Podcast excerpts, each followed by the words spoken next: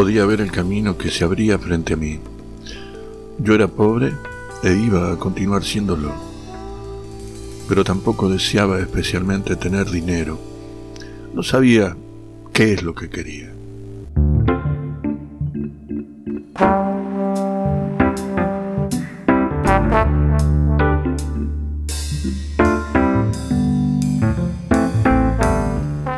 Sí, lo sabía. Deseaba un lugar donde esconderme, algún sitio donde no tuviera que hacer nada. El pensamiento de llegar a ser alguien no solo no me atraía, sino que me enfermaba. Pensar en ser un abogado, concejal, ingeniero, cualquier cosa, cualquier cosa por el estilo, me parecía imposible. O casarme, tener hijos, enjaularme en la estructura familiar, ir a algún sitio para trabajar todos los días y después volver. Era imposible.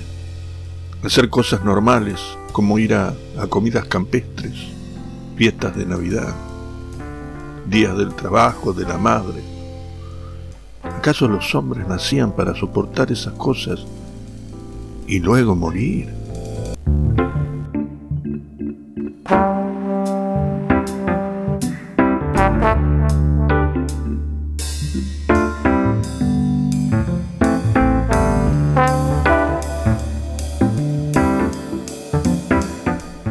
Prefería hacer un lavaplatos, volver a mi pequeña habitación y emborracharme hasta, hasta dormirme. Mi padre tenía un plan, un plan maestro, me dijo.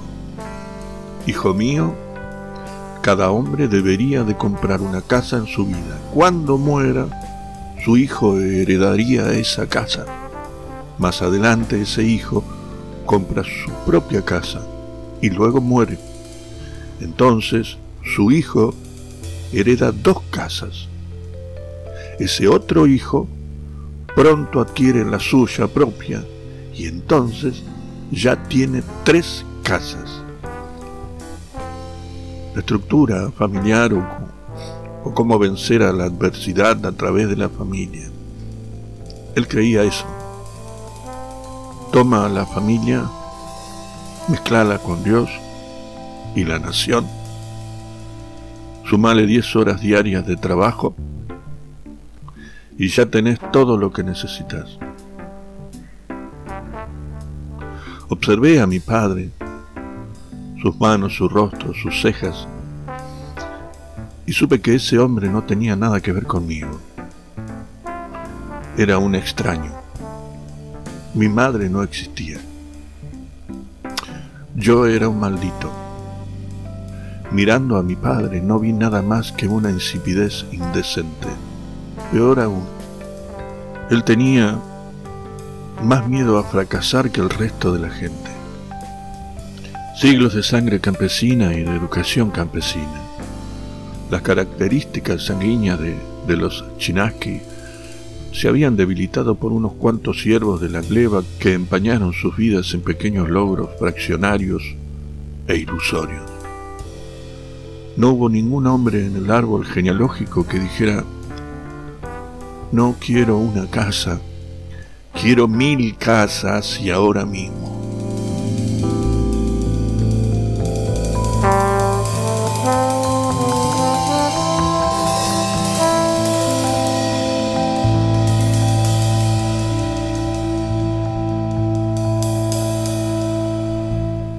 Mi padre me había enviado a ese instituto para ricos, deseando que se me pegara el aire de los dirigentes mientras observaba a los muchachos ricachones haciendo chirriar sus cupés color crema y, y acompañando a chicas de trajes brillantes.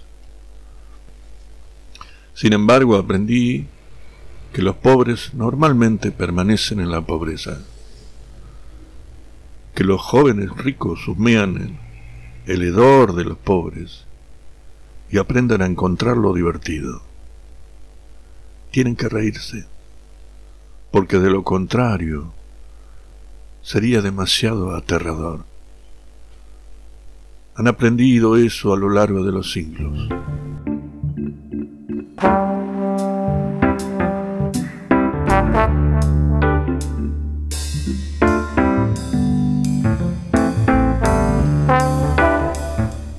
Nunca perdonaré a las chicas por meterse en esos cupés.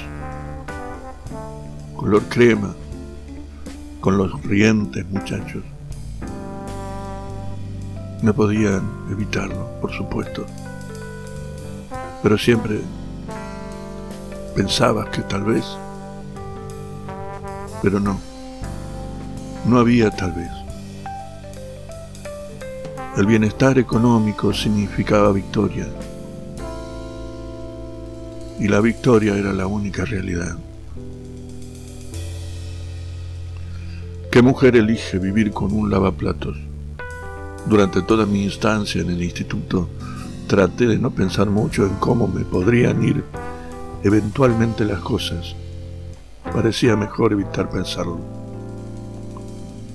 Finalmente llegó el día de la promoción de los mayores. Se celebró en el gimnasio de las chicas y con música en vivo, una verdadera banda. No sé por qué, pero esa noche me acerqué andando, recorriendo las dos millas y media desde casa de mis padres. Me planté en la oscuridad y miré hacia adentro a través de la malla metálica que cubría la ventana. Me quedé asombrado. Todas las chicas parecían adultas, majestuosas, amorosas, en sus vestidos largos. Todas eran bellas. Y los chicos enfundados en sus trajes tenían un aspecto formidable, bailando todos tan erguidos, cada uno de ellos sosteniendo a una chica en sus brazos y con sus caras aplastadas contra el pelo femenino.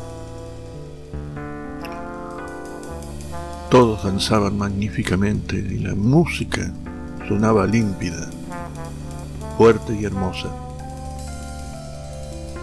Entonces me vi reflejado en el cristal, granos y marcas cubriéndome la cara, la camisa deshilachada era como si un animal de la selva hubiera sido atraído por la luz. ¿Por qué había venido? ¿Por qué? Me sentí mal, pero seguí mirando. El baile acabó, hubo una pausa. Las parejas hablaban entre sí con soltura. Todo era natural y civilizado. ¿Dónde habían aprendido a conversar y bailar? Yo no podía ni conversar ni danzar. Todo el mundo sabía algo que yo desconocía. Las chicas eran tan bonitas, los muchachos tan bien parecidos. Era tan difícil mirar de cerca a una de esas chicas y no digamos estar solo con ella mirar en sus ojos o bailar con ella será algo más allá de, de mi alcance. Y sin embargo sabía que lo que estaba viendo no era tan simple ni bonito como aparentaba. Había que pagar un precio por todo ello, una falsedad social en la cual se, se podía creer fácilmente, pero pero que podía ser el primer paso que condujera a un callejón sin salida. La banda de música comenzó a tocar de nuevo y los chicos y las chicas bailaron mientras las luces giraban por encima de ellos, lanzando destellos dorados, rojos, azules, verdes y otra vez dorados sobre las parejas. Mientras las observaba, me dije a mí mismo, algún día comenzará mi baile. Cuando llegue ese día, yo tendré algo que ellos no poseen.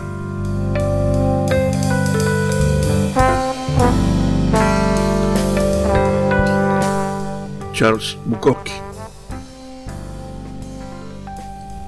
La senda del perdedor.